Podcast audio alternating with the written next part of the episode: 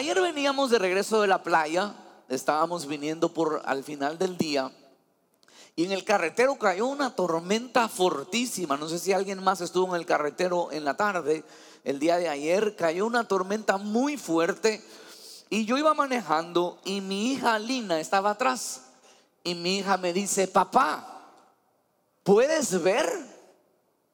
Entonces mi respuesta protectora como papá fue, sí, yo veo, pero la verdad no estaba viendo tan, tan, tan bien. ¿Verdad? ¿Cuántos saben lo que es ser papá? Entonces si yo le decía, no veo nada, iba a volver ese momento en el carro un tiempo de nerviosismo. Entonces yo le dije, sí, mi hijita, yo veo.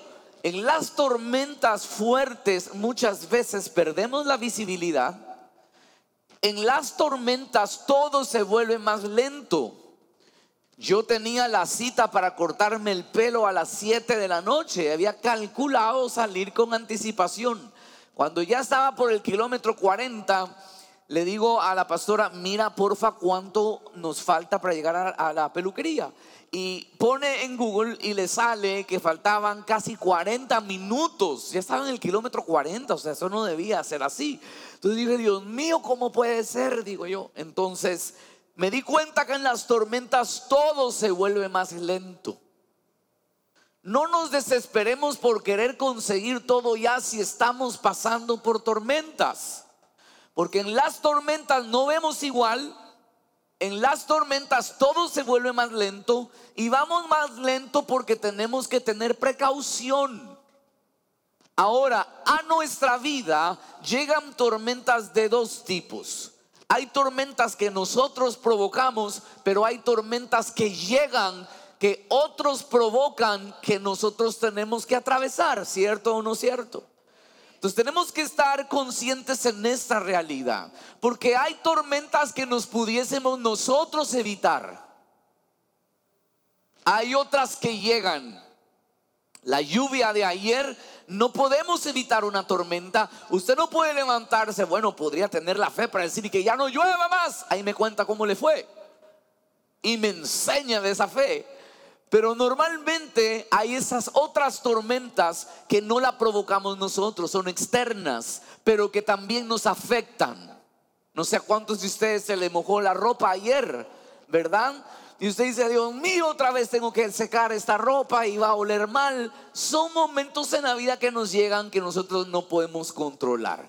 Pero por un momento quiero hablarle, antes de entrar a esto, le quiero dejar dos textos que se aplican a las dos tormentas que podamos atravesar en nuestra vida. Las provocadas como las que llegan a nosotros. Hoy quiero que veas esos dos textos para entender un poco mejor. Romanos capítulo 8 y verso 28, vamos a leer esta porción. Romanos 8 y verso 28 dice, y sabemos que a los que aman a Dios, todas las cosas les ayudan a bien. Esto es a los que conforme a sus propósitos son llamados. Lo primero que quiero recordarte es que si amamos a Dios y estamos conscientes de vivir en sus propósitos, la Biblia dice que todo, todo ayuda a bien.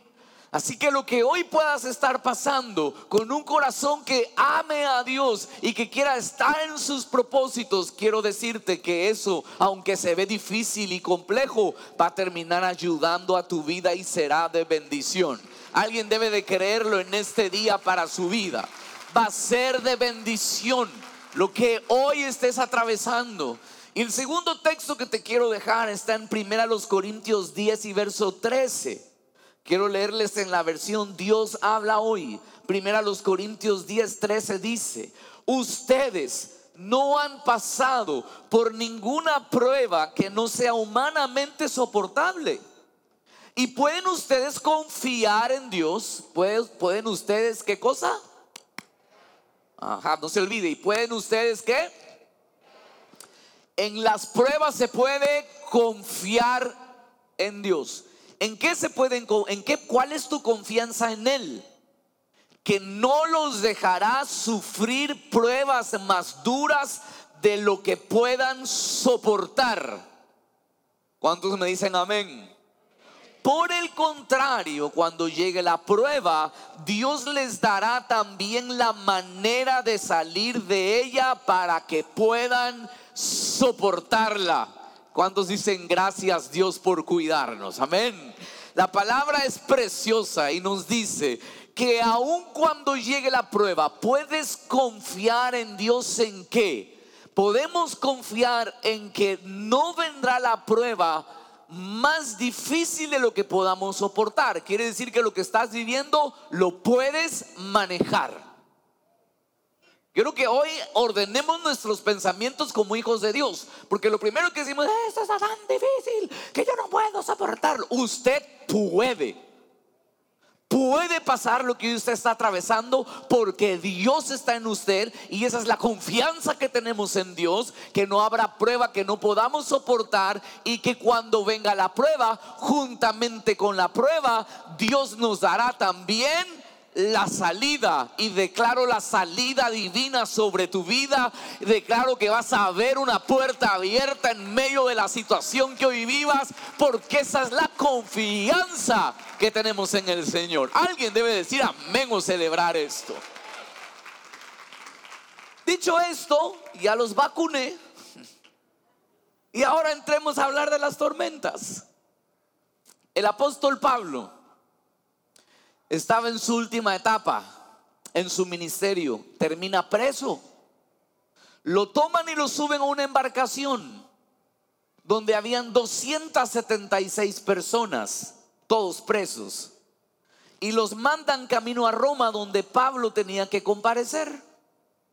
Entonces, para contarles un poquito esta historia, cae una tormenta tan fuerte que pasan una travesía durísima. Antes de salir eh, con la embarcación, empezaron a discutir si salían o no. Y les voy primero a dejar tres consejos que te van a ayudar a evitar tormentas. Es decir, que tú puedas evitarlas, que no las provoquemos. Si vas conmigo a este pasaje central de Hechos, capítulo 27, donde vamos a ir leyendo la historia que te acabo de narrar del apóstol Pablo, estaban discutiendo si zarpaban o no. Y el verso 11 del, del capítulo 27 de Hechos dice, pero el centurión daba más crédito al piloto y al patrón de la nave que a lo que Pablo decía. Póngame atención a lo primero que le quiero enseñar. Estaban por zarpar y discutían si era bueno salir o no, si el clima estaba favorable. Entonces el centurión, que era el encargado de todos los presos, le dio más crédito al piloto de la nave y al dueño del barco, pero Pablo estaba diciendo que no era correcto salir, que no era el momento que debían esperar. Pablo en esa embarcación representaba el consejo de Dios. Y la primera razón por la que entramos muchas veces en crisis es cuando tenemos los consejos equivocados. Muchas veces estamos escuchando a la gente equivocada para tomar una decisión y entramos a, a, vivir una tormenta porque la comadre nos dijo que debíamos hacerlo así. Hola estamos metidos en problemas porque el socio nos dio un consejo, pero uno pudiese decir el socio sabe de negocios. El problema está cuando dejamos la palabra de Dios a un lado y no tomamos su consejo. Escuche esto, yo no estoy en contra del consejo que alguien te pueda dar. Lo que debes de saber es que cuando te dan un consejo lo debes comparar al consejo de la palabra. Y si lo que te hablaron fuera no concuerda con el consejo de la palabra, entonces el consejo de afuera está equivocado. Y lo que sucedía es que Pablo, representando a Dios y su palabra, les dio el consejo, pero el centurión creyó que era mejor el consejo que le daban afuera. Y hay uno de los problemas muy grandes en los que nos metemos en líos, y es que creemos que la palabra de Dios solo es para el domingo, creemos que la palabra de Dios solo es para la esposa, creemos que la palabra de Dios es solo para el momento que nosotros pensamos, pero quiero decirte que en la la palabra de Dios hay consejo para toda nuestra vida, hay consejo para nuestra espiritualidad, hay consejos para nuestra vida emocional, hay consejos para la parte financiera, hay consejos para el matrimonio, hay consejos para la crianza de hijos, hay consejos para emprender negocios, hay consejos para tener amigos. La palabra de Dios tiene consejo para todo. Y muchas veces estamos metidos en líos porque menospreciamos la palabra tomando el consejo de alguien más que creemos prudente. Y claro, el centurión escuchó al dueño del barco, el centurión escuchó al piloto de la nave, pero menospreció el consejo de que Pablo estaba dando. Mire Proverbios 11 y verso 14. Vea este texto. Donde no hay buen consejo, Proverbios 11, 14. Donde no hay buen consejo, el pueblo cae. Pero en la abundancia de consejeros está la victoria. Vuelva, ahora póngame Proverbios 12, 15. Mire este. Proverbios 12, 15 dice, el camino del necio es derecho en su opinión, mas el que obedece al consejo es es, señores, ¿cuántas veces recibimos un consejo que nos entra por un oído y nos sale por el otro? Le voy a ser honesto, yo tuve muchos años de dar consejería personal.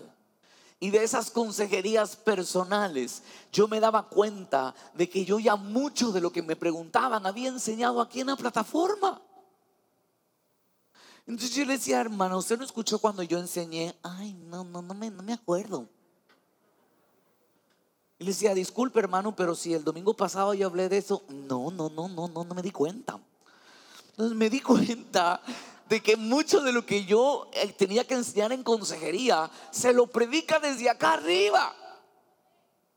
Nos pudiésemos evitar, haga de cuenta que estamos en una consejería personal y se la estoy dando yo. Y hoy es el momento que usted diga, voy a aprender en mi vida a escuchar un consejo y escuche un consejo que retenga. Si usted retiene el buen consejo, se vuelve sabio, dice la palabra. Los declaro sabios este 2022 a causa del buen consejo de la palabra de Dios a nuestra vida. Amén. No deje la palabra de Dios a un lado. La palabra de Dios tiene consejo para todo. Tienes preguntas sobre un socio, ¿te conviene o no te conviene? La palabra tiene consejo. La palabra tiene consejo para todo. Lo segundo que encuentro aquí está en el verso 12.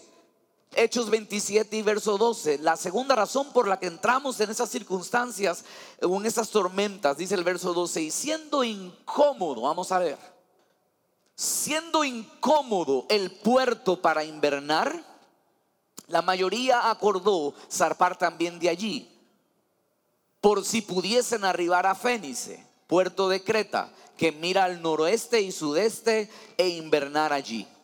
Lo segundo que me llama la atención es que la mayoría, dice aquí, acordó zarpar. Escuche, no siempre lo que la mayoría decida significa que será lo correcto. Aprendamos esta lección.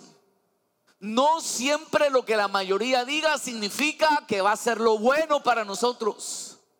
La Biblia dice, todo me es lícito, pero no todo me conviene que esté lícito y lo haga todo el mundo no significa que va a convenir a nuestra vida. Hay reuniones que no nos convienen, hay amistades que no nos convienen, hay negocios que no nos convienen y para eso tenemos que abrir los ojos porque una de las excusas más comunes es, pero si todos lo...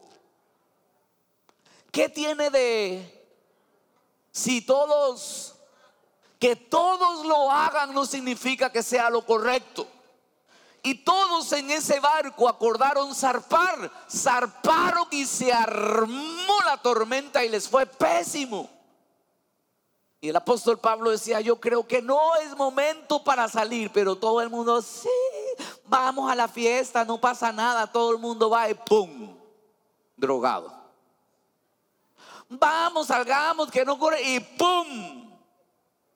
Se lo dejo a la imaginación. Pero ¿cuántos saben de lo que estoy hablando? Escuche la palabra. Y lo que me llama la atención es que quisieron salir porque el puerto era incómodo para quedarse ahí. Y uno de los problemas más grandes es el querer evadir la incomodidad. Señores, la incomodidad es un proceso por el cual todos debemos de pasar, porque el que no aprende a incomodarse no tendrá corazón para estar cómodo. Escucha lo que le voy a enseñar. Si usted no aprende a pasar un proceso de incomodidad, no va a valorar lo que le da comodidad. Si usted todo se lo da a los suyos servidos y no aprendieron el proceso de incomodarse para lograr estar cómodos, mañana no sabrán valorar lo que es comodidad. Hola. Lo que nos pasa muchas veces es que queremos saltarnos esos procesos. No, es que eso es incómodo, pastor. Tanto tiempo tengo que estudiar. No, pastor, pero es que esto me, me pica todo, pastor. Y le quiero enseñar que la incomodidad no se la esquiva. La incomodidad se la atraviesa y es pasajera. Porque la incomodidad es buena maestra. ¿Cuántos me pueden decir amén? La incomodidad es buena maestra. ¿Cuántos están incómodos en alguna situación en su vida ahora? Levánteme la mano, espero que no sea ahorita, ¿verdad? Pero ¿quiénes están incómodos atravesando algo? A ver, alce la mano. Mírenlos. ¿Cuántos quieren salir de su incomodidad? Ah, ese es el problema. Quiere salir corriendo de ahí. Disfrute su incomodidad. Porque en la medida que usted atraviese sus procesos, se va a dar cuenta la madurez que Dios le va a dar para que cuando de la incomodidad salga, valore el milagro, el esfuerzo y lo que Dios ha puesto en sus manos. Amén. ¿Cuántos lo creen en este día? Muy bien, así que el primer problema por el que entramos en las tormentas son los consejos equivocados. Lo segundo es seguir lo que hace el montón. Lo tercero Hechos 27 y verso 13. Y soplando, eso, ahí sí leemos todos. Y soplando una brisa del sur, pareciéndoles, a ver, todos digan conmigo, pareciéndoles. Les parecía que ya tenían lo que deseaban. Levantaron las anclas e iban costeando Creta. Hay momentos en nuestra vida que de repente viene un viento que nos hace creer que lo tenemos ya todo y parece que todo está resuelto. Uno de los problemas por el cual nos metemos en tormentas es cuando decidimos por la emoción del momento. Aquí está parte de mi equipo. Cada vez que nos sentamos a la mesa con una buena idea, yo les digo, señores, ¿esto lo podremos sostener en el tiempo? ¿Esto es duradero? ¿O es un viento que nos acabó de llegar donde parece que todo va a resultar, pero no tenemos algo cierto de que lo sostendremos? Entonces permítame enseñarle esto. No decida por la emoción del momento.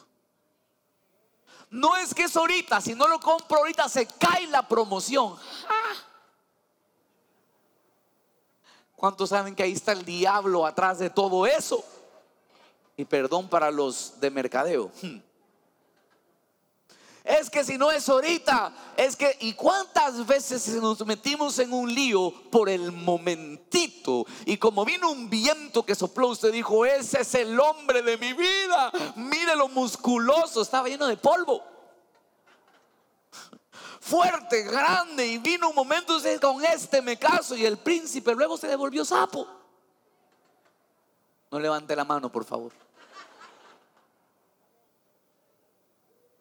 ¿Cuántos saben de lo que estoy hablando en general, por favor, en general, en general? Porque decidimos en el momento y creemos que mmm, sopla el viento es de Dios y, la emoción nos lleva a no mirar lo que viene más adelante y luego estamos padeciendo por pagar las cosas, hola.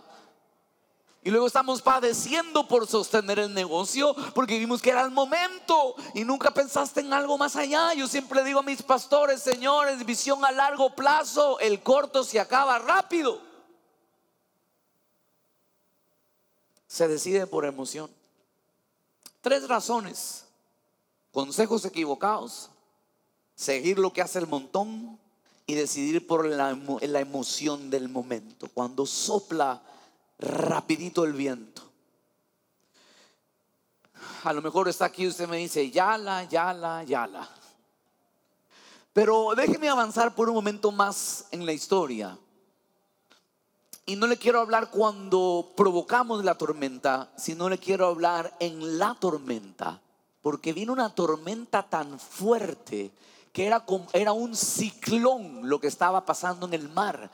Y era un ciclón tan fuerte que la embarcación empezó a llenarse de agua y empezaron a tener un miedo terrible. Y hay momentos en nuestras tormentas personales que nos pasa esto. Y entonces llegamos en un momento a perder nuestra confianza. Pastor, ¿cómo sé que si lo que hoy estoy viviendo me ha hecho perder mi confianza en Dios? Analícelo con esta historia. Siga leyendo y vaya al verso 14 y 15. Escuche. Pero no mucho tiempo después dio contra la nave un viento huracanado llamado Euroclidón. Y siendo arrebatada la nave, no pudiendo poner proa al viento, es decir, perdieron el control completo, que dice, nos abandonamos a él. ¿A quién se abandonaron? Al ciclón. Y nos dejamos llevar. Una de las formas que yo sé donde perdí mi confianza es cuando me dejo llevar en el problema. Me abandono al problema. Y hoy deberíamos analizar en nuestra vida, a lo mejor ya te rendiste a la aflicción le diste todo tu corazón al problema. Te abandonaste al ciclón. Y el ciclón te ordena qué sentir. Y la tormenta te dice cómo hablar. Y el problema te dice qué pensar. Porque cuando perdemos nuestra confianza, lo que nos queda es agarrarnos de lo que tenemos. Y entonces ellos se abandonaron al ciclón. Y puede ser que tú ya te abandonaste a esa adicción, ya te abandonaste a vivir endeudado, ya te entregaste en medio del pecado de la infidelidad, ya te entregaste a la avaricia, ya, ya estás en la, en, en la envidia. Podemos estar en, no sé si me estoy dando a entender, nos abandonamos, decimos ya no podemos. A lo mejor te abandonaste a una confusión en tu identidad sexual. Y hoy estás diciendo, ya es que yo soy así, porque te abandonaste al ciclón. Es una señal donde vemos que perdemos nuestra confianza. Versos 18 y 19 dice, mire, lo voy a leer aquí en palabra de Dios para todos. Al día siguiente, el viento soplaba tan fuerte, estoy en el verso 18, porfa.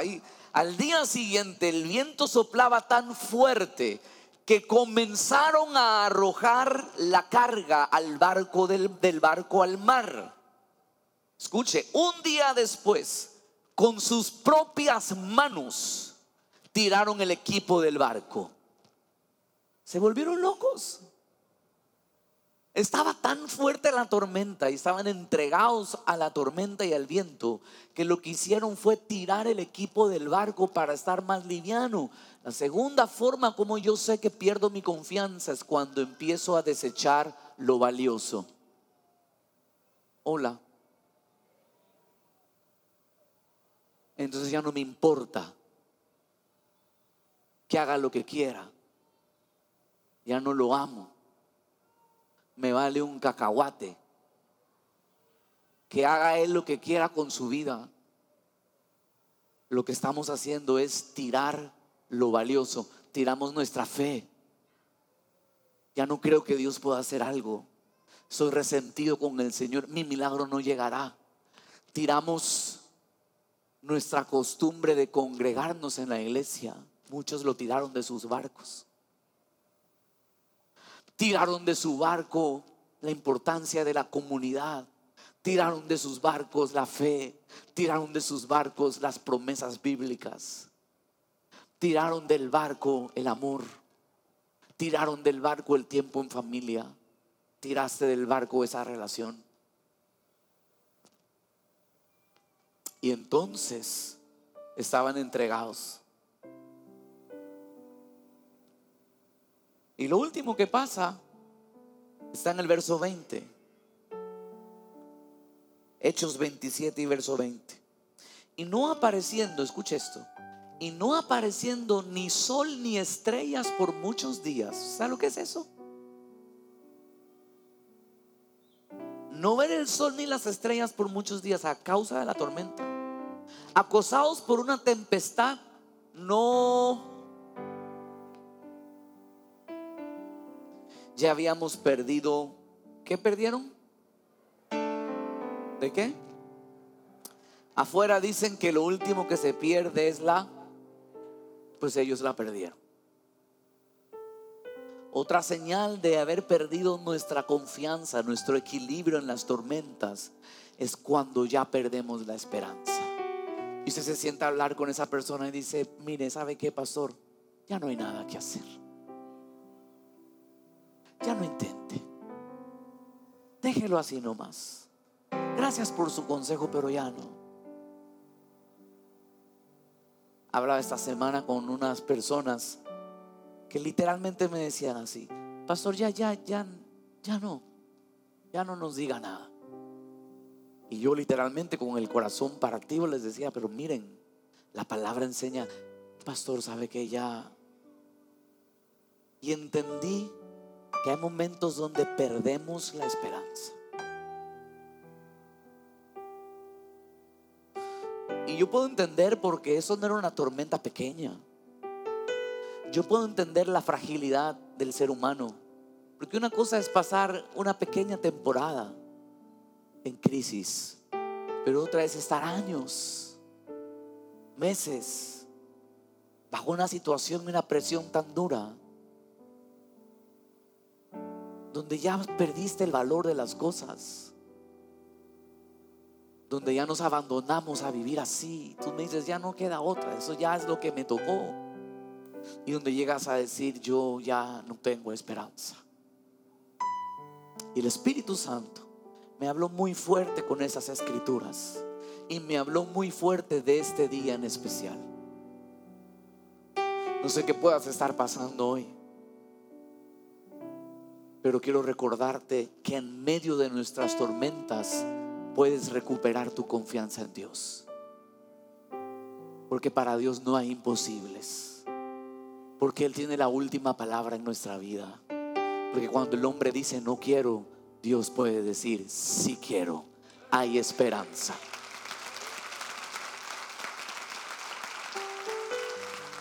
Esta gente se había quedado 14 días sin comer a causa de remar, remar, remar y remar para no ahogarse en la tormenta. Entonces Pablo se levanta y dice, paren, por favor paremos, coman. Dios hará algo. Y Pablo se mete esa noche con Dios. Y quiero que veas la historia como continúa en el verso 23. Pablo regresa y dice, esta noche ha estado conmigo el ángel de Dios de quien soy y a quien sirvo.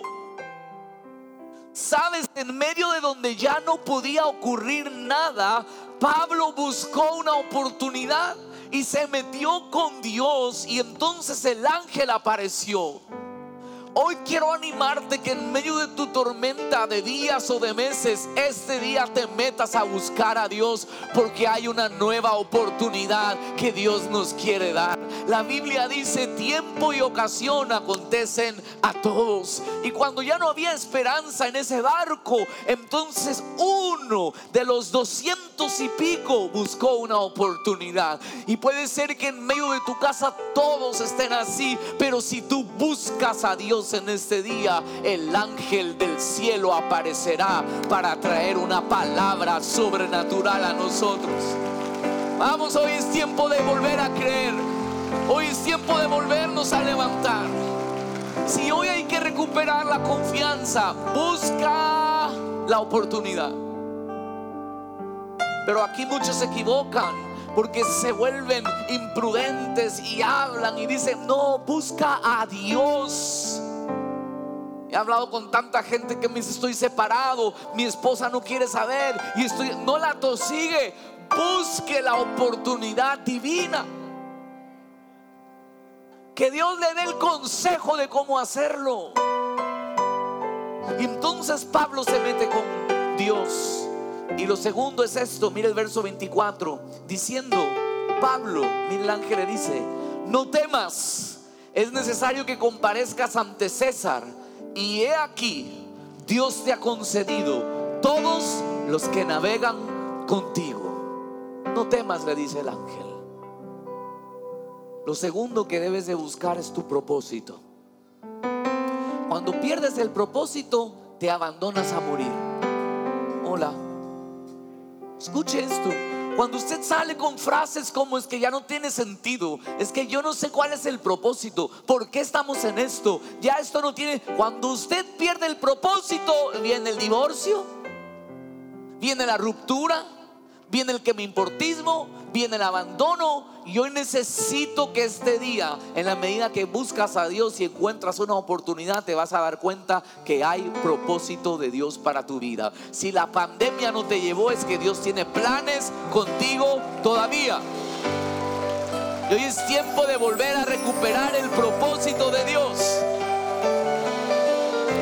Ojo a esto, el propósito no era tan agradable porque le dijo, no te necesito muerto, te necesito ante el César compadeciendo. Dios mío, mejor muerto que siendo procesado. ¿Cierto o no cierto? Pero al final nuestra vida está para servir a Dios. Y usted dice, primero, primero muerto antes que casado con ese. Primero muerto antes que seguir en ese trabajo. ¿Cierto o no cierto? Primero muerto antes de que hablarle. Primero déjese de maldecir con muerte y recupere el propósito de Dios para su vida. Porque aunque el propósito esté difícil, Dios tiene recompensas para nosotros. Es que yo no le voy a volver a hablar. Propósito de Dios. ¿Cuántos estamos recibiendo en este día? Y entonces, lo tercero y último que les dejo hoy está en el verso 25. Les dice, por tanto, oh varones, tened buen ánimo, porque yo confío en Dios que será así como se me ha dicho. Lo último que debes entender aquí es que para recuperar tu confianza necesitas recuperar tu ánimo. El apóstol voltea y les dice a todos, hey, tengan ánimo, porque nos vamos a salvar todos. Recuperemos el ánimo. ¿Por qué? Porque Dios no quiere gente que esté, sí, Dios lo va a hacer. Yo sé, ya el pastor predicó, entonces, que venga, ya, ya. Yo lo voy a volver a besar, ya, que venga, que venga. Dios no quiere gente así. Ya, ¿En qué vives? En un infierno, pero es de Dios. Me espera el cielo, pero aquí estoy muerta. Yo ya no vivo, ya no sé qué va a pasar. No. Recupere el ánimo. Porque hay una promesa. Se va a salvar usted y todos los que están en esa barca. Todos.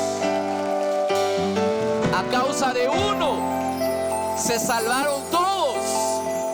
Uno, se salvaron todos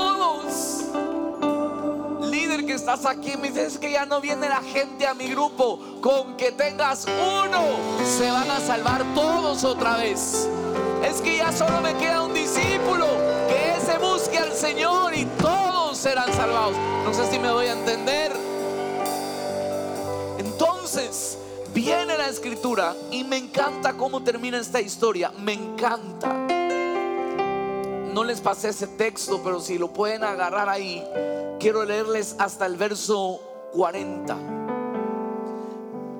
Voy hasta el verso 40, si lo pueden rápidamente ver el final de la historia, del 40 al 44, si no escuchen. La tormenta se puso tan fuerte. Después de que Pablo les dio la palabra, se puso todo peor. ¿Te ha pasado que por hacer lo bueno te va peor? Vamos, no me deje. ¿Te ha pasado que por hacer lo bueno te va peor? Después de que el apóstol, ya, ya, tampoco es para, no asusten a los nuevos. Entonces viene y les dice, no. Después de la palabra, la tormenta se pone peor. Y termino acá. Verso 40 dice, cortaron pues las anclas y las dejaron en el mar, largando también las amarras del timón.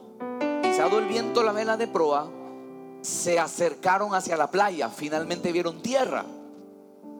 Pero dando en un lugar de dos aguas, hicieron encallar la nave, ¡pum! golpea la nave y va a la proa directamente queda inmóvil el barco y la, popa se abría con la violencia del mar, es decir, se partió el barco en dos, lo que faltaba.